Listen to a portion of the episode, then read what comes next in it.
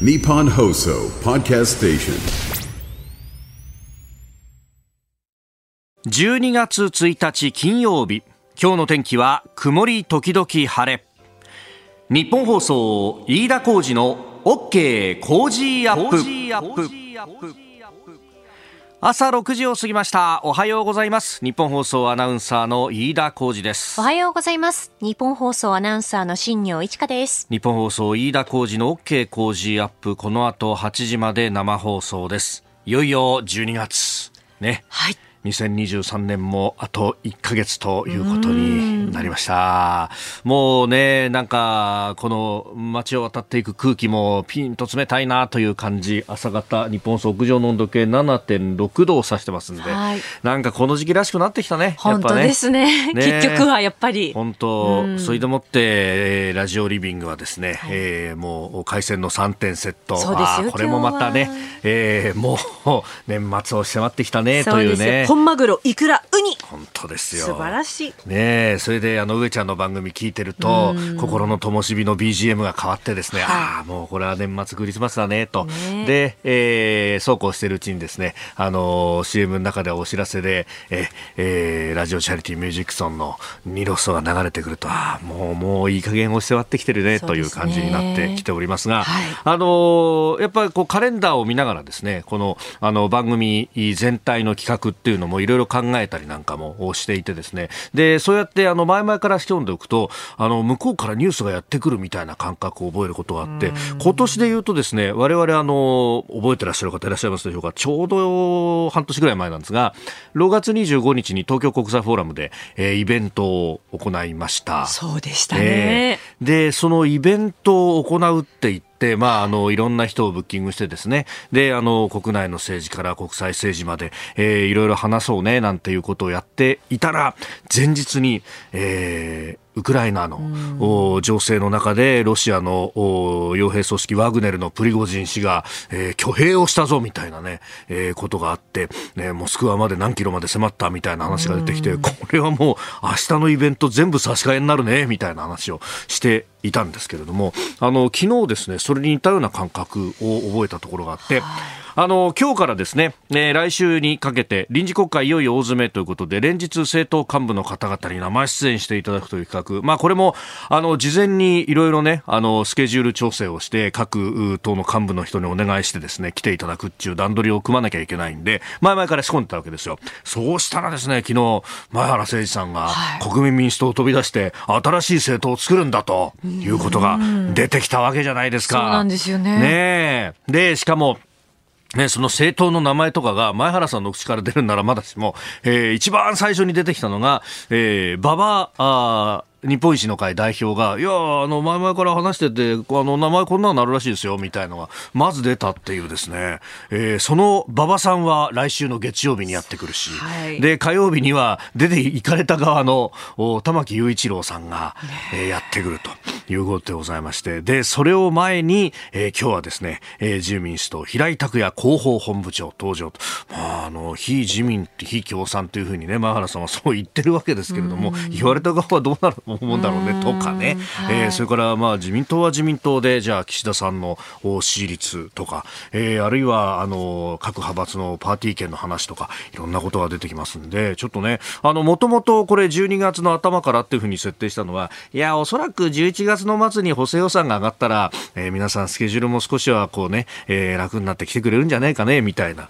ことを言っていたんですが、向こうからニュースがやってくるっていうのはあるもんだなと。えー。で、ちなみにそのラインナップなんですけれども、ええー申し上げた通り、今日が、えー自民党平井拓也広報本部長。はいで、来週月曜日が日本維新の会馬場信之代表。で、火曜日が国民民主党玉木雄一郎代表。で、以下、水曜日、立憲民主党泉健太代表。えー7日木曜日は公明党石井啓一幹事長。そして金曜日、えー来週金曜日は、えー12月8日日本共日本共産党の小池晃書記局長という皆さんがご登場となりますんで、はい今週来週もまたぜひお聞きいただければと思います。そして、えー後ほどね、えー詳しくお知らせをいたしますが、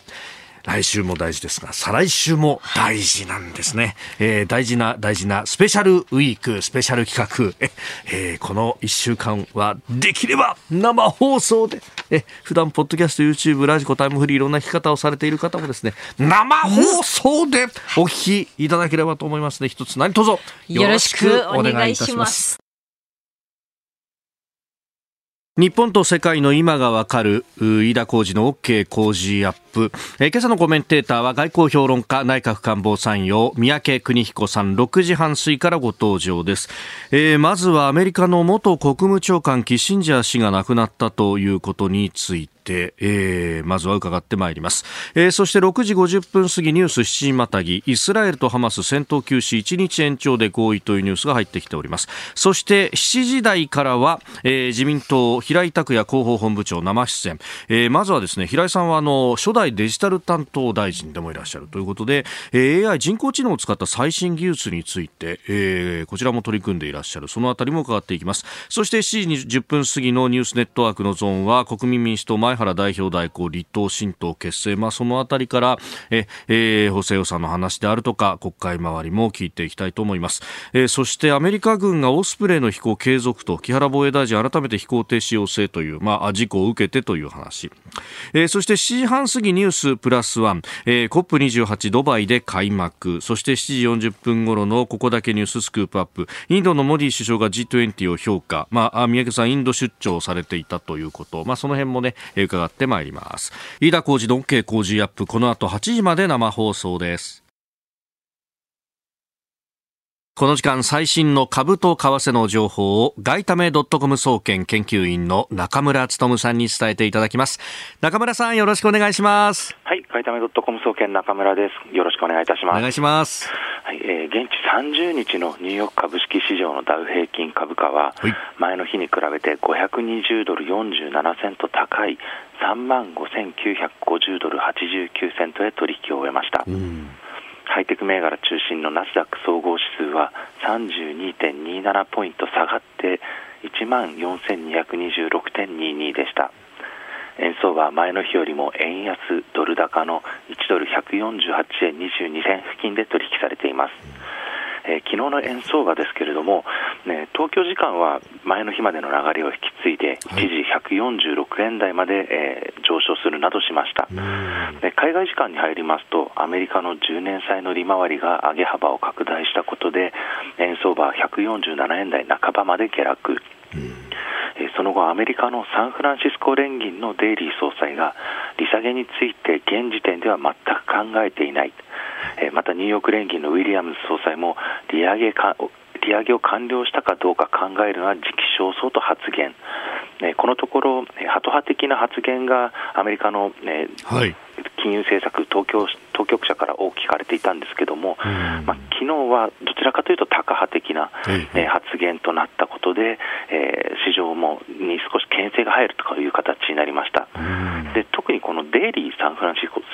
総裁なんですけれども、はい、この方はハト派的と見られていたので、まあ、そういったところ、デイリー総裁が利下げについて考えていないといった発言をしたのがドルの買い戻し材料となっています。はいで本日ですけども、はい、アメリカの連邦準備制度理事会 FRB のパウエル議長の講演が予定されています、えー、市場はまだ来年の半ばにも利下げを利下げに転じるという見方を強めている中で、はい、パウエル議長はどういった発言をするかに注目が集まっていますいやこれしかし面白いというか、なんというか興味深いのが、FRB の中でも、あの、はい、タカ派的な人が、いや、あの、条件整えば利下げもみたいなことを、ハト派的なことを言ったりとか、はい、で、今回はハト派的な人が、ちょっと、おひしめ的なことを言ったりとか、はい、なんだか、あの、まちまちというか、ね、あの、読みづらいですね。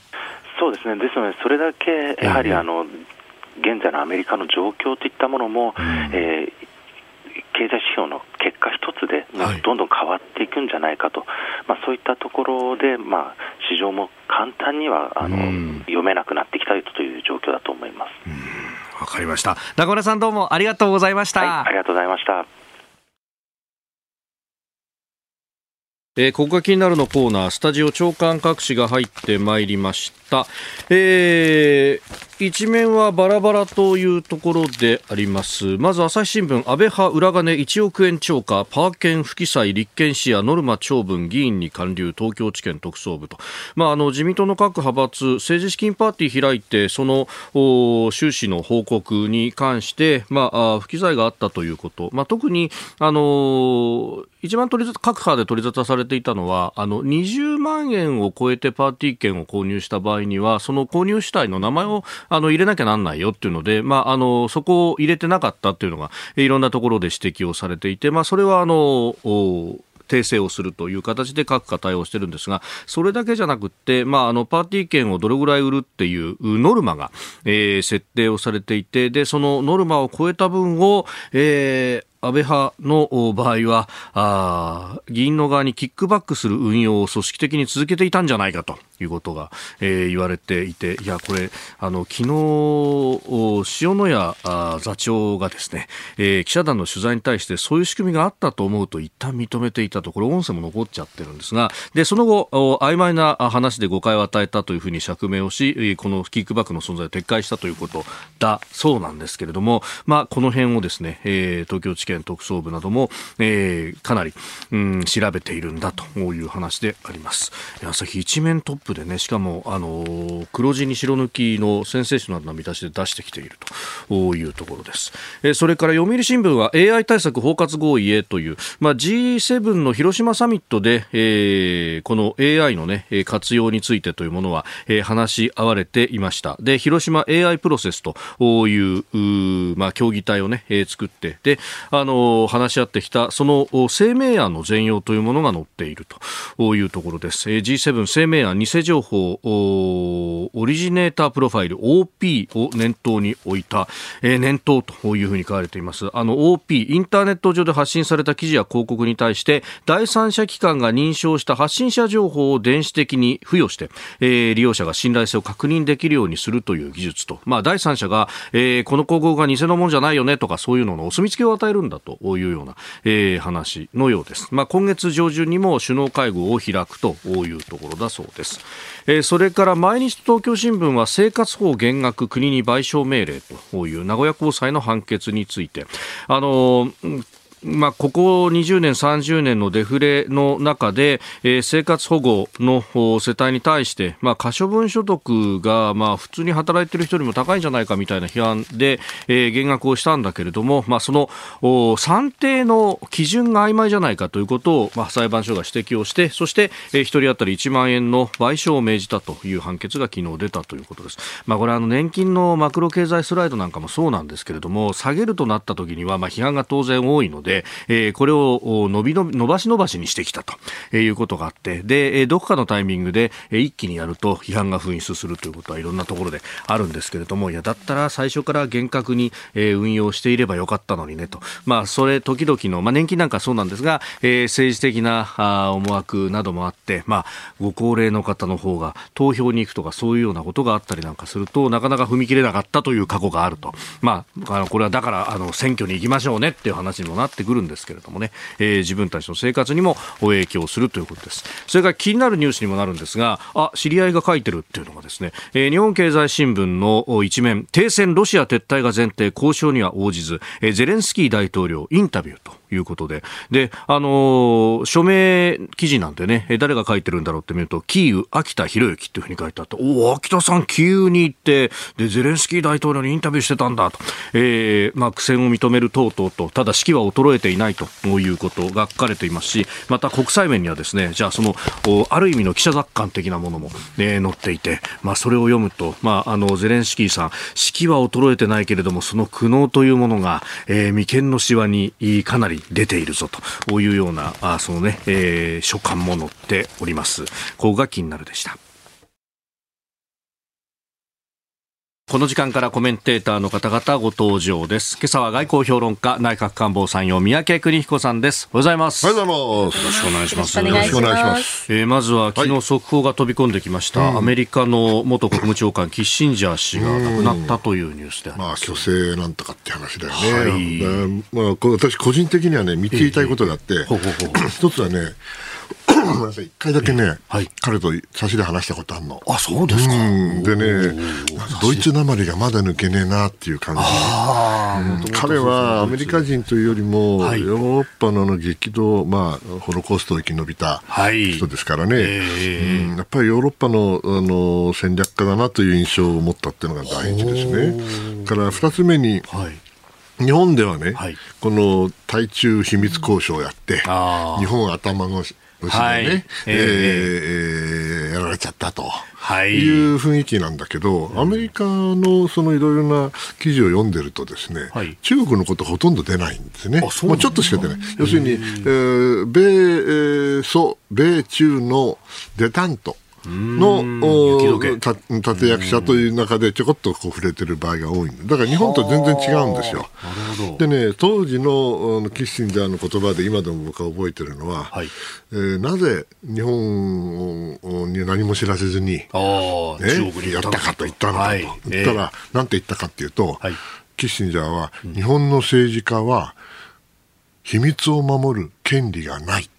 からだって言ったのね。秘密を守るぐさーっとくるわね。うん、喋っちゃうからみんな。だから、まあ彼からすればね、彼のような外交家からすると、ええあんなペラペラ喋られたんじゃとてもじゃないけど話せないと、いうことだったのかな。日本は随分変わったと思いますけどね。その当時から比べると。はい、で3つ目に言いたいのはね、はい やっぱりあの、まあ、えーベトナム戦争もいろいろあったんだけども、はい実は一番私にとって大きなのはね、えーキッシンジャーが確かあれまだ国務長官になる前、安全保障担当の補佐官の時に、はい。結局、うあの、アラブ・イスラエル戦争というか、エジプトとイスラエルの戦争が1973年に起きるんですよ。はい。それでその時にね、はい。うん。エジプトがあの今回みたいに奇襲するの、でイスラエルがびっくりこいてで、はい。でシナイ半島をあの侵入許しちゃうんだけれども、ええこれをサダトがなぜ戦争を仕掛けたかっていうのはね、実はキッシンジャーのアドバイスにあるんですよ。アドバイキッシンジャーは何つったかってね、はい。おい、サダトさんよと、あんたイスラエルとね、あのディールしたいの？だったらね、戦争に勝たなきゃダメよと。戦争に負けてる限りそんなものは無理よと言言ったんです。それでサラトは、はい。なるほどと。じゃあとにかくあのイスラエルに一矢を報いようということで、はい。それで綿密に計算をして、それで奇襲をかけて、はい。それでイスラエルうを、まあ、あ冒頭、初めだけなんだけど、任したんですね。それであの和和和平がこう動いていくんですよ、はい。でそういうことを考えるとね、この人はまあ、そのリアルポリティックというか、ええ現実主義者でね、あのアメリカの国内でも批判いっぱいあるんですよ。いっぱいあるんだけど、ぱすげえ男だったんだなという気がいたしますね。うんだベトナムもやったし、中国もやったし、はい。中東もやったしね。うん、これはまあキッシンジャーというよりもニクソン大統領のはい。宝物だったんですよねほう。ニクソンがいたからキッシンジャーが生きたということだと私は思ってます。えーまずはあーアメリカ元国務長官キッシンジャー氏についてでありました、えー、三宅さんには今日も8時までお付き合いいただきますよろしくお願いしますえー7時をまたいでニュースを掘り下げてまいります、えー今朝のコメンテーターは外交評論家内閣官房参与三宅邦彦さんです。引き続きよろしくお願いします。しえーではこの時間取り上げるニュースこちらです。イスラエルとハマス戦闘休止を1日延長で合意イスラエルとイスラム組織ハマスによるガザ地区での戦闘休止は期限ギリギリの30日休止期間を1日延長することで双方が合意しました。日本時間の今日午後2時までは戦闘の休止が続く見通しですが休止のさらなる延長に向け仲介する関係国などによる働きかけが続いています。ということで、まあ、1日まずは延長ということになりましたけれども、あのまあ4日やって、2日になって、はい7日でしょ、ええそうですね。イスラエルは最大10日って前から言ってますよね。でたまたま今朝早く起きて、えーあの CNN 見てたら、はい。ブリンケンさんが記者会見やってましてね、要するに彼はあのイスラエルうんネタニヤフ首相に対してとにかくもっとあのお戦闘の休止をね、はい。これをお伸ばして、できるだけ多くのお人質を解放させろと、はい。まあ、言ってるんだけども、ええ。まあ、イスラエルはイスラエルでやる気満々なんですよ。あやる気っていうのは戦闘再開をもする気でいるんです、準備もしていると思います。でこれ、アメリカ側はそのイスラエルのそのいわゆる自衛権の行使、はい、これについては支持をすると。言いつつね、はい、でもその市民の犠牲は最小限にしてね、えー、南の方ではちゃんとあの安全なとこえー、エリアを作ってね、そこに人々が逃げられるようにしてね、はい、いろいろね、条件つけてて、本当に支持してるのかなと思うぐらい、つまりアメリカはアメリカで支持はするんだけれども、とにかくこれ以上、あの民間人が、特に女性や子供がね、死ぬことについて、亡くなることについて、非常に懸念をしていると、まあ、その意味ではものすごいせめぎ合いが今起きていて。はいイスラエルも困っていると思うし、ハマスはどうなんでしょうかね、まあ、あのどっちでも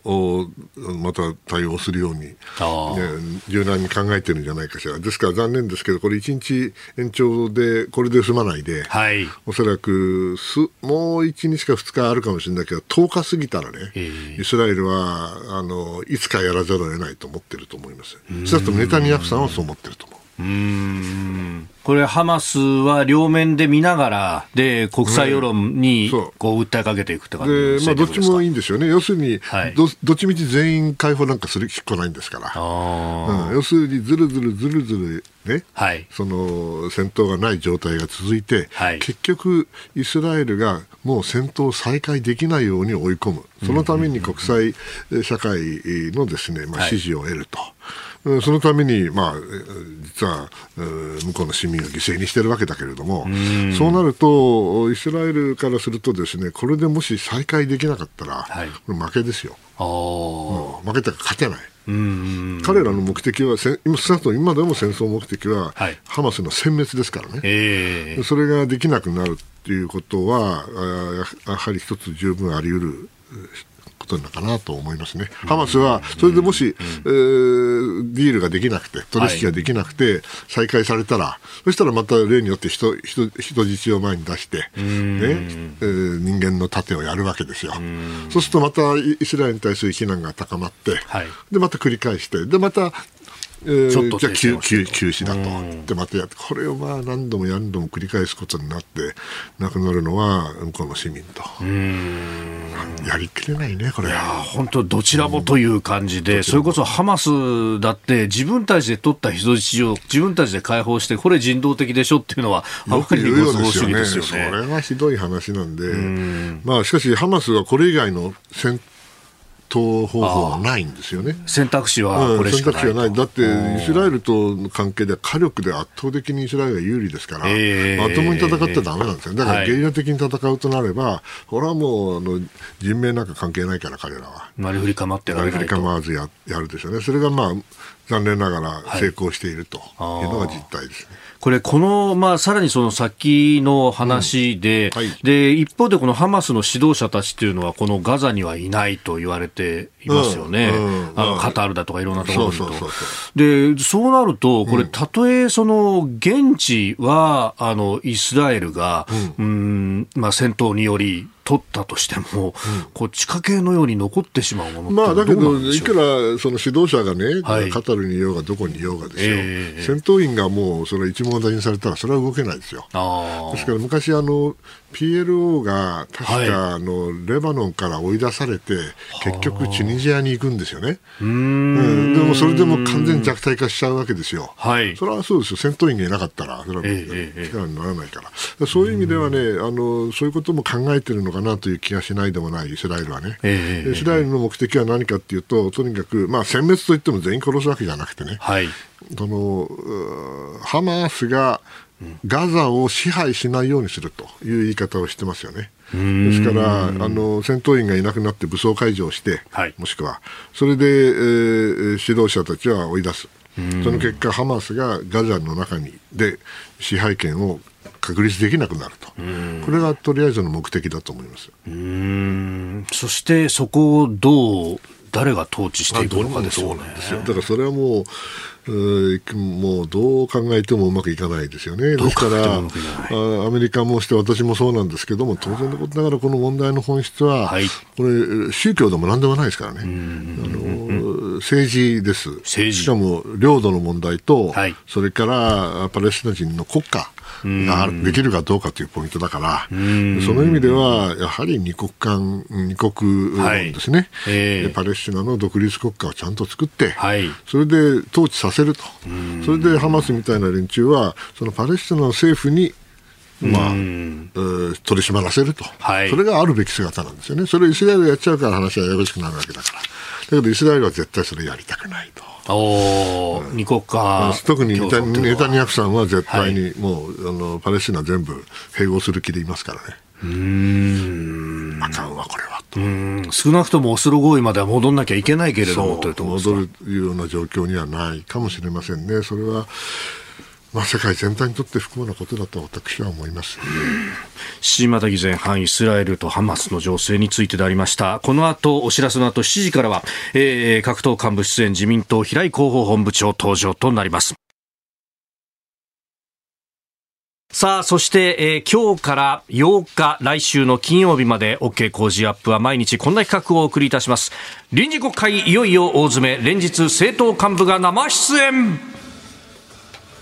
ということで初日今日ご登場いただきますのは、えー自由民主党平井拓也広報本部長です。平井さんおはようございます、はい、おはようございます。よろしくお願いします。はよろしくお願いします。えー平井広報本部長選挙区は香川第1区当選8回、えー初代デジタル大臣などを経まして現在は自民党の広報本部長をご担当されていらっしゃいます。でもうあのデジタルう大臣としてもそしてそのもっともっと前からあのデジタルに関してというのはもういろいろ取り入れてらっしゃって確か本当政界でも1、2を争うぐらいツイッターのアカウントを始めるの早いぐらいのねずっと活用されていらっしゃいますよね。いや、もう最近ちょっとサボってますけどね。でもこのね、あのー技術に関してというところ、あの、この間も、10月に、えー目の不自由な方にもこう優しいスーツケース型の道案内ロボットっていうのを体験されてらっしゃるんですね、はいはい。体験会あの、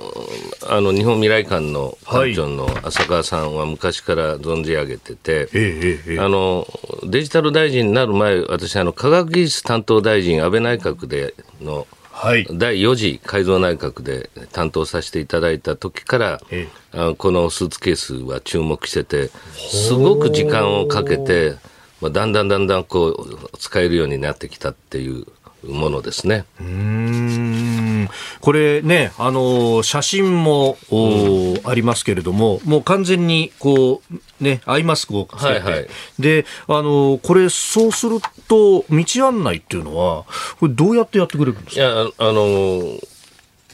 手に来るんですね、こっち、右左っていうのが来るし、で、その、盲導犬と一緒で、はい。人間よりちょっと前にいるんで、あの、障害物にぶつから、っていうのは人間直接ぶつからないのと、はい。あと、あの、言葉で、えあの、もうすぐ右に何がありますとか、解説してくれるので、はい。あの、非常にいいと思います。ただ、段差がね、あ段差の問題はあるなと思いながら、ただ私もあのアイマスクつけて、結構、はいあの、ちょっと怖かったですけど、ええもうしばらくすその使ってるうちに慣れちゃう。結構速いんですよ、スピード。あ、そうなんですか。はい。へえ。え、これ、スーツケースが、スーツケース型の、これ、自走するんはい、あの、これ中にはその機械がいろいろ詰まってて、はい物は入らないんですね。あ、スーツケースといえども。スーツ ケース型の、型のということで、これ、どんどんやっぱ小さくして物を入れるスペースなんかあるといいのかなと思います。はあ。でもこうやってね、AI を活用してっていうものを、あの、いろんなところで今話題になってますけれども、はいこれ、やっぱ自民党全体としても後押ししていく方方針ですよ。あの私、デジタル社会推進本部長で、そのもとに、あの AIPT って作ってて、もう今までもホワイトペーパーも出させていただいたし、はい。あのサム・アルトマンはじめ、ーその AI の開発者に関しては、多分一番最初にコンタクトをして、まあ、あの総理に合わせる段取りも実はこちらでやらせていただきました。で、まあ、そんなことで、はい。その LLM ですね、ですから、あの ラージランゲージモデルみたいなものに関して言うと、はい。多分あの自民党は政府よりも先にいろいろな情報を得て、まあ、いろいろな政策も考えさせていただいたと、まあ、いうことです。皆さん、こういうね、AI に関してっていうのは、まあ、安全保障もそうですけれども。まあ、役人は遅いですから。遅いですね。通るのは早いですから、それは間違いなく。だけど、やっぱ、この科学技術にご関心を持たれたなんかきっかけなんてあるんですか？いや、私、どっちかというと、なんか新しいもの好きで、アーリーアダプター、だから iPhone なんか出た時も、一番最初にやっぱり並んで買ったり。並んで買ったんですか？並んで買いました。えー、で、まあ、そんなアップローチが出たらまたすぐ買ったりとか、はい、あのそういうのを昔から好きなんですね。はい、であの、この AI に関して言うとですね、はい、このランゲジランゲージモデルが、急にやっぱり賢くなっちゃって、みんな、その、一般の人が使えるようになったっていうところが大きいと思うんですけど、でも、これ、よくよく考えると、はい、その、このモデルっていうのは、1たす1は2っていう計算はできないんですよ。おできない。1たす1っていうのはどうも世の中の人はみんな2って言ってるぞっていう、そういう情報の答えなんです。はい。ここのロジックを皆さん誤解してて、何かを考えて物事を答えてるんではないんですよ。なるほど。情報を収集して、そうです、そうです。それを説明してるうん、そう。その言葉の後に来るものの確率論だけなので。えー、相場感みたいなものを示す、そうです、そうです。だから、こう、こう来たらこうだと。だから、1たす1は2なのねっていうのは世の中の人のその発言とかデータでそうなると。そうすると、そこで学習意外とそのことを誰も、あの、意識してなくて、すごい賢いものができたっていうふうに思ってるんですけど、全くそうではないんです。そうすると、意思決定とかをさせるとか、そういうこと全然そんなことはさせたらだめですね。だめだめです。あの、壁打ちの相手には一番いいと。あの、壁打ちの相手まあ、あの、もう実はもう自民党の広報本部はもう AI を実装してまして、えそうあの、開発はもうちょっと数か月間かかったんですけど、あの、まあ、日本中、どの AI よりも、はい、あの自民党の政策を一番理解している AI、実はあるんです。で、はい。まあ、名前つけてないんだけど、まあ、自民党 GPT とか。まあ、あの、ラジオで喋っちゃってるけど、まあ、来年は、それ使ってるっていうのをオープンしようと思ってるんですけど。いいんですかいや、まあ、いいんです、いいんです。あのまあ、なんていうかね、はい、えー、機能として優れているのは、要するに、言葉の選び方なんですね、さっき言ったロジック。だから政策を作らせるっていうことにはできないけれども、ある政策を、はい、その誰を相手に、優しい言葉で説明するか、ですから今回の経済対策を、えー、小学生にも分かるようにっていうと、作ってくれるわけですか？いやそういうのが出てきます、それなりに。いろんなことが進んでますね。面白い評論家いらなくなっちゃう。いやいやいやいや僕らも本当に。えー、ということで、えー、平井さんにはあこの後まだまだお付き合いをいただきます。引き続きよろしくお願いします。よろしくお願いします。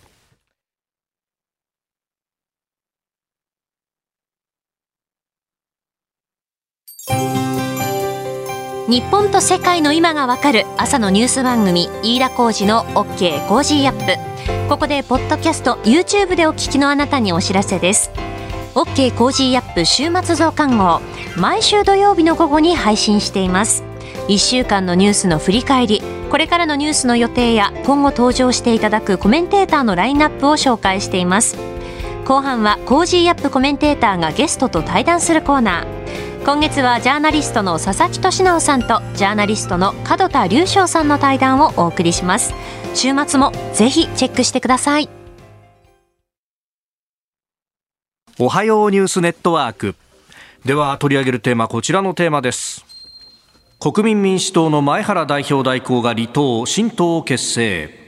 国民民主党の前原代表代行は離党届を提出し自身も含め5人の議員で新党教育無償化を実現する会を結成することを表明しました。前原氏は今の国民民主党はトリガー条項の凍結解除にほとんどの体重を乗せ支持率が低い岸田政権と協力を模索する路線にあると批判。なお新党は教育無償化や奨学金の返済免除などを掲げ政策が近い日本維新の会などと連携を模索するとみられております。とお昨日おそんなねニュースがあ飛び交いましたけれども平井さん、はい、まずはこれどう受け止めてらっしゃいますか？前原さん好きですよねこういうの。前希望の党の時も全く同じだったし、はい、あのまあなんかこういう節目節目で、うんうん、やっぱこういうふうに動くタイプなんだろうなっていうふうに思います。うん。これね、あの予算が上がった直後という感じでもあり、この12月っていうのは、はい、要するに新党を作るのに一番よくて、1月1日時点で政党交付金の分配が決まるので、算出の基準日がそこだと、まあ、だから結構これ、ちっちゃいですけど、はい、見入りは多いんですよね。党のピンハネがないんで。我々なんか政党交付金は一切入ってこないけれども、これもう丸々じゃないですか。まあ、そういう意味で、はい、あの年明けて作ると、まあ、立派なかなと思うけど、この 年末に作るっていうのは、もうみんなにばれちゃうね、そこが。ああ、もうお金の部分のっていうね、今日も一部報道もありますけれどもね、宮家さん、やっぱそういうところも。いや、私は、あの、ねえ、やっぱり1月の前にやるっていうのは、えー、なるほどなと、今、これまた納得しました。やっぱテクニカルな部分というのはね。まあ、それは大きいと思います。やっぱり政治活動にはお金もかかるし。あと、これ、ワンイシューですよね。はい、あので、もうこれはもう完全に、あの、日本維新の会の政策そのものなんで、無償化。はい。もう半分足突っ込んだって感じでしょうね。隠しもしないといういや、でもお互い隠してないんじゃないですか、そこは。馬場さんもそれにこうするような形でね。そうですね。なんかこう、非常に。うんさあ、そして、まあ、このね、あの、会見の中でも、まあ、前原さんが指摘したのは、あトリガー条項に関して、まあ、えー、岸田総理が、うん、今国会の、まあ、予算委員会の中でね、うん、えー、玉木さんの問いかけにも答える形で、これ、協議をこれからもうしていくっていう方向にはなってますね。まず、来年の4月までは、はい、そのまあ、特にそのガソリンに対しては、あの国費をもう投入してますよね、これは継続するっていうこと決まってて、はい、4月以降、おそらく、そのやっぱ考えなきゃいけないんですよね、これ、国費をどんどんこの補助金としてですね、価格を下げるために使い続けるっていうのは、まあ、はっきり言って、非常にこの政策としては前向きではないんですよね。あの、まあ、どんどんどんどん日本としては体力がなくなっていくと思います。まあ、そういうふうに考えると、4月以降、もうその、どのようにしていくのかと、その時点でのいろんな原油価格とかあると思いますけれども、トリガー条項の解除も一つのその選択肢になってくる可能性はあります。まあ、選挙区も回ってらっしゃると、やっぱりね、特に地方も車は生活に欠かせないもんですもんね。ガソリン代っていうのは。うん、まあ、だから私が今、はい、その、ヨーロッパね、ちょっと8月の終わりから9月にかけて行ってきたけど、はい、ガソリン高いですよ。もう300円近いですからね。リッター300円。そうそうです、そうです。あの、アルバニアっていうその貧しい、あの、はい、国に行っても、リッター300円だったですね。でもほとんどインフラないんで皆さん車に依存してるし、はい、で、まあそういうことを考えると、その、この日本は、まあその国民の理解を得ながら、あの、まあ、なんて言うんですかね、GX を進めていくっていうようなことが必要なんだろうと思います。うんさああそして、まあね、この政治と金の話でいくと、その派閥のね、えー、いろんなあ帳簿というか、パーティー券に関する話っていうのが出てきていて、うん、今日はね、あの朝日新聞の一面は、あ安倍派で裏金があったんじゃないかみたいな話にもなってますけれども、まあ、この辺のね、えー、お金の出入りの話っていうのは、これから訂正していくということですか？あの私、岸田派といいますか、はい、宏池会なんですけど、はい宏池会はもう、あの、まあ、精査してあって、実はもう言われる前にはい。修正してたんですね。そうだったそうそうなんです。で、これはなぜ起きるかっていうと、あの、みんな議議員ノルマがあってバラバラに売っちゃってると、トータルで20万超えてるっていうケース。あなんですよ。あの20万円を超えてパーティー券を買うと、個人あるいはあの法人の名前を出さなきゃならないと、そうそう。なで じゃあ平井さんからは10万円買ったけど、他の議員からもう10 15万円ぐらい買ってなんていうと、そうなん、それ、それがね、えあ。の、これは、その、やっぱりシステム的に、ちゃんとそれが、その、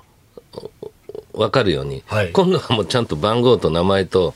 パーケンに入れて管理しようってことにはなってるんで、まあ、あの、宏池会的に言うと、そういう修正したっていうことで、トータルの金額は一切変わってないんで、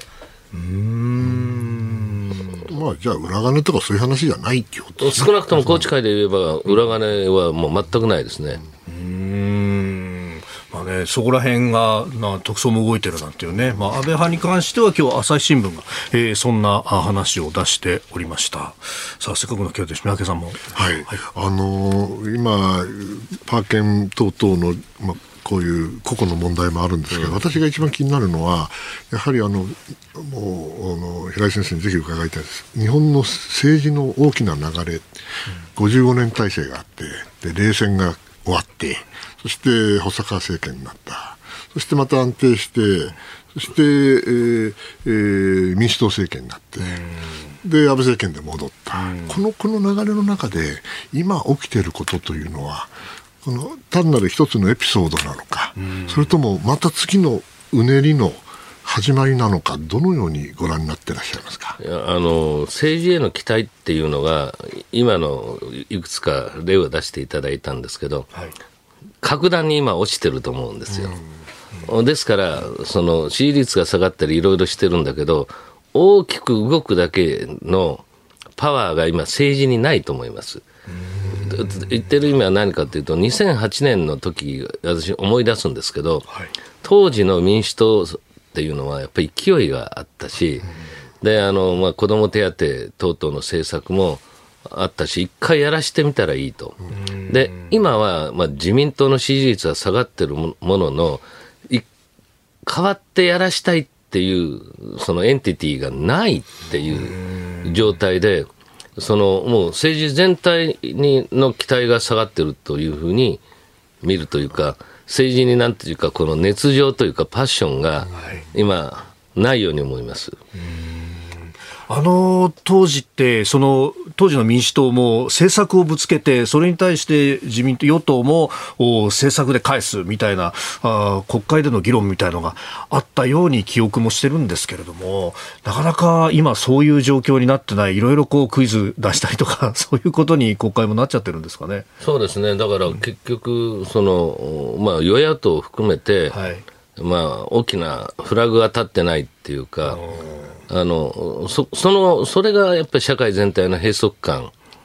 につながっているような気がします。ねまあ、前原さんの話も結局、野党が割れていくだけだから、そうそうねエネルギー一つにならないってことですかね。で政治のニュースっていうと、なんかあの大臣がスマホ使った、これはいけないんだみたいな話が出たりとか、なんかそういうことやってていいんですかね。いや、あの、僕はね、その与党として今一番欠けているのは、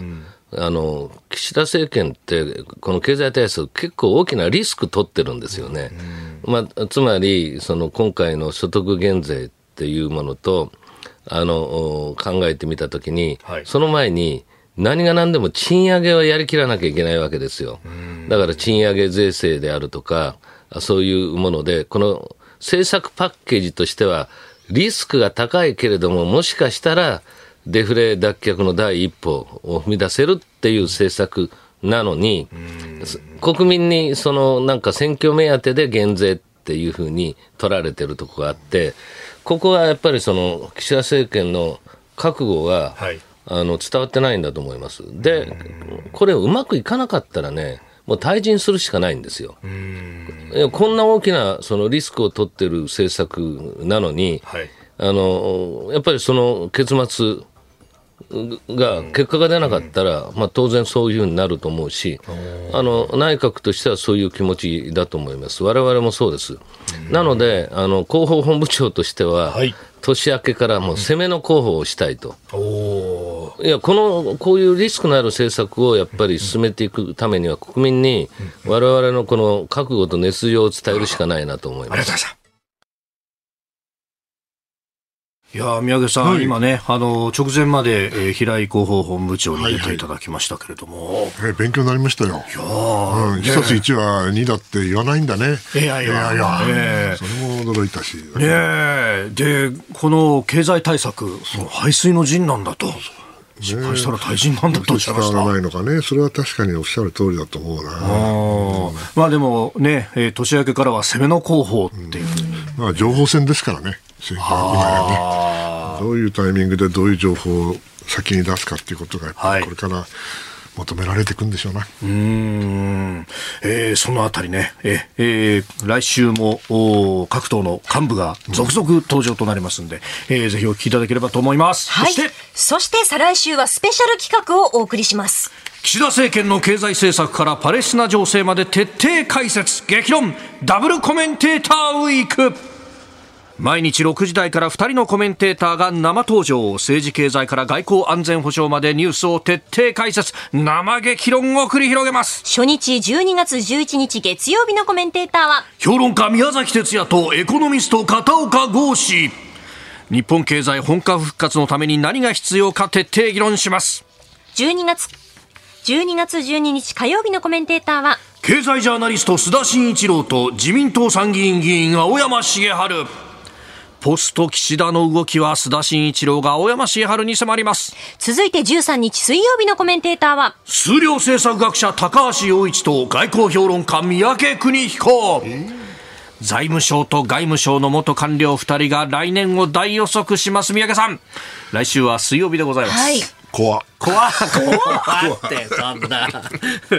いや楽しみです。でもねさっきのそのイスラエルの話だって、ね、はい、ハマスとの、うん、イスラエルは10日間が限度だって言ってるってことはちょうどこのぐらいのタイミングっていうのはそうなのか。動く動かないって話に14日。14日頃は相当あ再来週か。再来週だからもうかなり動いてるんですかね、うん、13日ですね、えー、はい、えー、相当あのこじれてる可能性がありますね。いやその辺も。話題これになるかもね。ねそうするとね当然ながら経済も含めていろいろ影響を受けるわけですよね。そうそうそうあの石油の話も含めてね。そうですよね。そうだ。また、あの、コップが終わった直後で、で、ASEAN の特別会合がこの週末ってところですね。どっちみちね、直前に大ニュースが入りますから、大丈夫です。また。考えてもしょうがないって言いいや、こればっかりはね。ええ、一つよろしくお願いします。えそして14日木曜日のコメンテーターは、ジャーナリスト峰村健二と軍事評論家小泉悠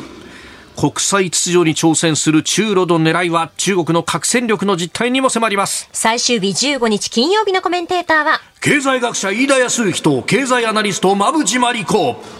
経済とマーケットのプロフェッショナルが来年の日本の景気株式市場の動きを読みます。生放送中には毎日20人の方に千葉県の新米つぶすけ5キロが当たります飯田浩二の OK 工事アップ激論ダブルコメンテーターウィーク。再来週11日月曜日朝6時から、ぜひ生放送でお聞きください。続いてニュースプラスワン、こちらのテーマです。COP28 がドバイで開幕。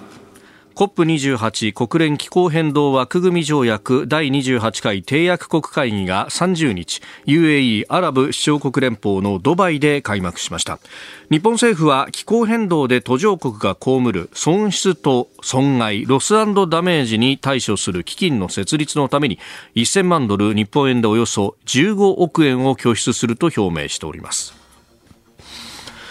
うんこのね、えー、COP28、岸田総理も出席されるということでございます。ね。まあ、しかしね、この COP、いわゆる気候変動のね、問題を、はい、この二酸化炭素を一番出る、ね、化石燃料をバンバン産出している、はい、UAE、アラブ首長国連邦で開くっていうこと自体がさ、はい、なんか、ななんちゅうか皮肉な話ですよね。えー、それで、まあ、これ、もちろん科学的な根拠もあるんでしょう。はい、そして、えーそまあ、そんなにその一気には進まないけれどもね、いろんな手が打たれなきゃいけないわけだから、あの開廃するのは別に結構なことでややらいいと思うんだけど、まあ、しかし、こういうのをこう横から見てると、はい、ドバイみたいな国が、もしくはドバイみたいな街、UAE が、うん、この国際政治の中でね、はいやっぱり生き残るために必死でやってるなっていう気がするんですよ。うん。いやお前らあれじゃないか石油売ってるだけじゃないかが、ね、天然ガス売ってるだけじゃないかと、うん、言われないようにね、はい、ちゃんと自分たちやってますよと、でこう仕切るっていうことはそれだけあのリーダーシップ取れるっていうことですから、まあ、その意味でもこの UAE がこう政治的にうまく立ち回ってるなって気はすごくするんですよね。で実際に ストックテイキングっていう言葉があるんですけども、はい、その確かにこの今回の COP28 今までまあ27回開かれてるわけで、まあいい意味でも悪い意味でもみんないろんなアイディア出していいなあだこうだやってるわけだ、はい、でこれやったんだっけやらなかったん。だっけえこれはここら辺だけど、えー、削減はするけど廃止じゃないよねとかいろいろ議論してわけわかんなくなってってくるから、はい、ストックテイキングっていうのは、まあ、そういう議論をね、少し整理しましょうよと、何がやどこうなってるかっていうのを、まあ、見極めようという、まあ、そこまで、まあ、なんていうかな、あのー、進化してきたんだなというふうに思うんですよ。ただしね、はい、まあ僕に言わせりゃ、うん、ん、どうだろう、これがうまくいくのかな、反対派も結構いるでしょ、そ、ね,、れでドバイで、うん、えー、表現の自由があるんですかとか、いろんな議論がされてるんで、そっちの方も私は非常に関心がございます。えー、ニュースプラスワン COP28 でありました。